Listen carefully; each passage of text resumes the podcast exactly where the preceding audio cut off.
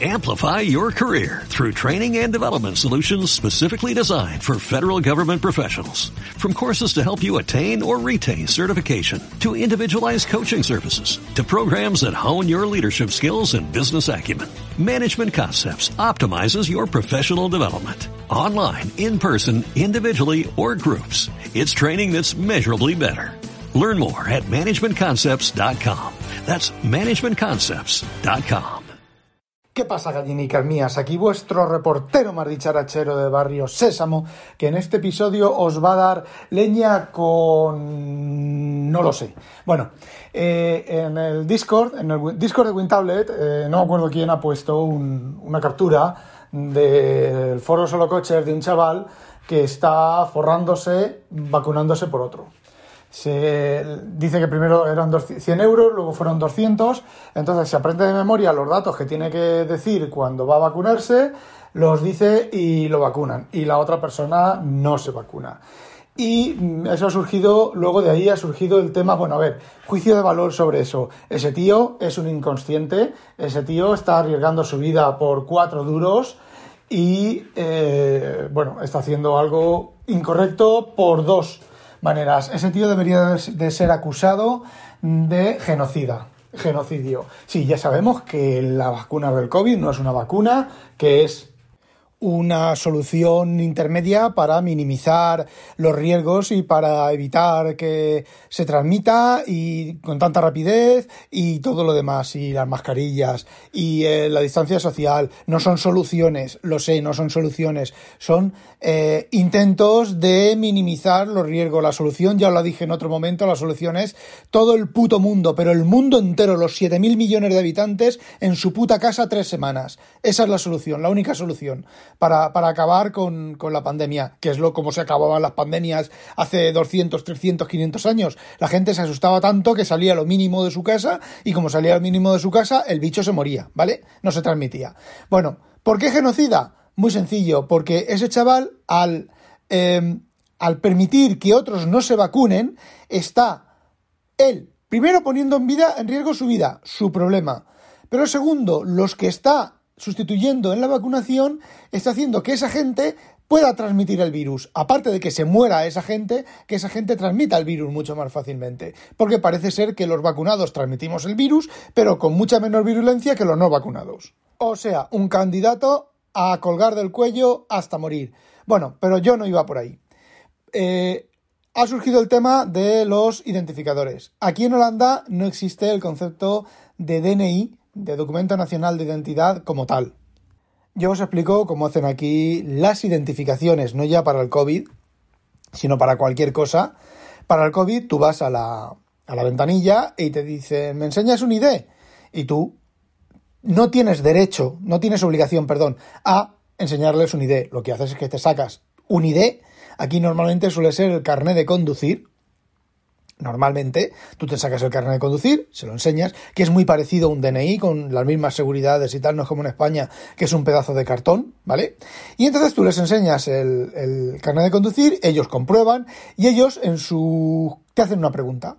Normalmente te preguntan la fecha de nacimiento. Si no lo tienen claro, te hacen otra pregunta. Eso en la ventanilla del COVID, ¿vale? Para identificarte. Que tú no le quieres enseñar el, tu, tu ID porque no es legal en, Europa, en, perdón, en Holanda enseñarle el ID. Fácil. Hay un municipal por ahí rondando policía, no sé si es municipal o nacional aquí, creo que son todos municipales, no hay el equivalente a la policía nacional, excepto los grupos de asalto. Entonces, el de la caseta llama a ese policía, ese policía te pide el ID y entonces tú sí que tienes obligación de identificarte con ese, con ese policía. No tienes la obligación de, de enseñarle el ID. Lo más fácil es que saques el carnet de conducir y se lo enseñes, ¿vale? Pero tú imagínate que no tienes carnet de conducir, porque aquí no hay obligatoriedad a llevar un DNI, a llevar un documento que te identifique, ¿vale? Sí que hay un número que se llama el BSN, que no me acuerdo las siglas, me acaba de enseñar Zaida, pero no me acuerdo ahora las siglas, qué significan las siglas, pero digamos que es el equivalente al número, al número del DNI, ojo, no al DNI, no al documento físico, sino al número del DNI. Y cualquier persona, cualquier residente en Holanda, sea holandés o sea de fuera, necesita ese ID. Digamos que es la mezcla del número del DNI y el número de la seguridad social. Entonces tú a la policía le puedes decir, oye, no te enseño mi ID porque no lo llevo encima, tampoco es obligatorio llevar encima ningún ID. Si estás conduciendo, sí, es obligatorio llevar el carnet de conducir, ¿vale?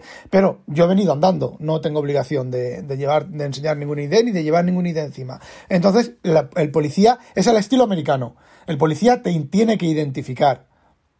¿Qué es lo que ocurre? Pues el policía te pregunta cuál es tu BSN, cuál es tu nombre, y ellos llevan, suelen llevar un teléfono. Antes eh, consultaban por radio, ahora yo los he visto últimamente con un teléfono, un terminal en la mano, y ellos pues van metiendo ahí los datos y te van haciendo preguntas. ¿Cuál es? Pues si, no has, si has dicho tu nombre o has enseñado tu carnet de conducir, te pueden preguntar el BSN. Yo mi BSN no me lo sé, pero yo agarro mi teléfono y le digo, sí, mi BSN es tal. Te suelen preguntar, lo que te suelen preguntar es la fecha de nacimiento, el día de nacimiento, 18 de lo que sea, de lo que sea, ¿vale? Casi, casi digo mi fecha de nacimiento. eh, normalmente para cualquier cosa te suelen preguntar la fecha de nacimiento, pero no no, no es obligatorio, o sea, no es obligatorio, te pueden hacer más preguntas. De hecho, ahora aquí viene mi anécdota, ¿vale? Aquí es habitual la inspección de trabajo y las inspecciones de trabajo aquí eh, son parecidos a las de España, parecidas a las que he vivido yo, pero un poco más gore. Porque aquí vienen el inspector de trabajo, viene un montón de policía. Normalmente lo que suelen hacer es, por ejemplo, donde yo trabajo, que es una especie como de patio, pues eh, acordonan el patio, aparcan dos coches de patrulla, no los aparcan cerrando el patio, ¿vale? Pero los aparcan que dicen, mira, fíjate, uno mirando para adentro, otro mirando para afuera, un policía se queda allí en, la, en la entrada de la zona, otros van recorriendo la tal, bueno, llaman, entran y todo muy amablemente, ¿vale? Y Evidentemente, yo no hablo holandés, soy sospechoso.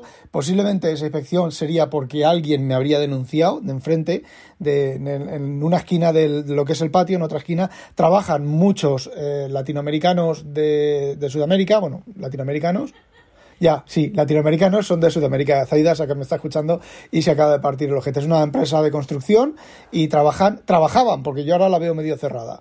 Bueno, el tema es que alguien denunció y entonces pues vinieron aquí a la, a, la empresa, llamaron, oiga, Sara, tu nombre, identificate, identificate, tal, no sé qué. Yo en aquel momento no tenía el DNI, el DNI, el carnet de conducir holandés. Tenía mi DNI caducado, ¿vale? Me piden el DNI, le digo, ¿está caducado? me dice, sí, está caducado, esto no nos sirve de nada porque está caducado. Y entonces les dije, ya empezaron a ponerse un poco, a ponerse que dos policías se pusieron en la puerta, se pusieron en la puerta, así como que no quiere la cosa, se pusieron en la puerta. De hecho, la empresa tiene, la empresa tiene dos puertas. Y otros dos policías se pusieron en la otra puerta que está cerrada con llave, por si me daba por salir corriendo. Bueno, pues empezaron a mirar cosas, ¿vale? Y a preguntarme tu nombre, pues no nos aparece tu nombre, no nos aparece nadie con este nombre, con el, nombre que salía, aparecía en el, en el DNI, como que está aquí ya ha venido el puñetero gato a dar por culo, a quitarme el sitio. Bueno, pues el, el nombre, la fecha de nacimiento, el BSN, yo les di el BSN, empezaron a preguntarme más cosas del, del documento, que si era de España, que si tenía una dirección aquí en Holanda, les dije la dirección, eh, el código postal, todo ese tipo de cosas. Y el, que me estaba controlando, que era el de trabajo, me decía, mm, no me apareces. Y yo le decía, yo lo miraba y decía, pues aquí ilegal no estoy, ¿vale? Ya, pero no me apareces. Y digo, pues... Mm".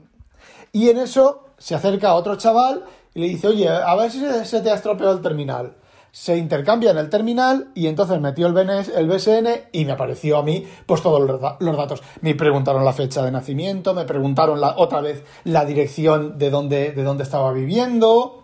Mientras yo se lo decía, ello, el, chaval tecleaba y comprobaba cosas.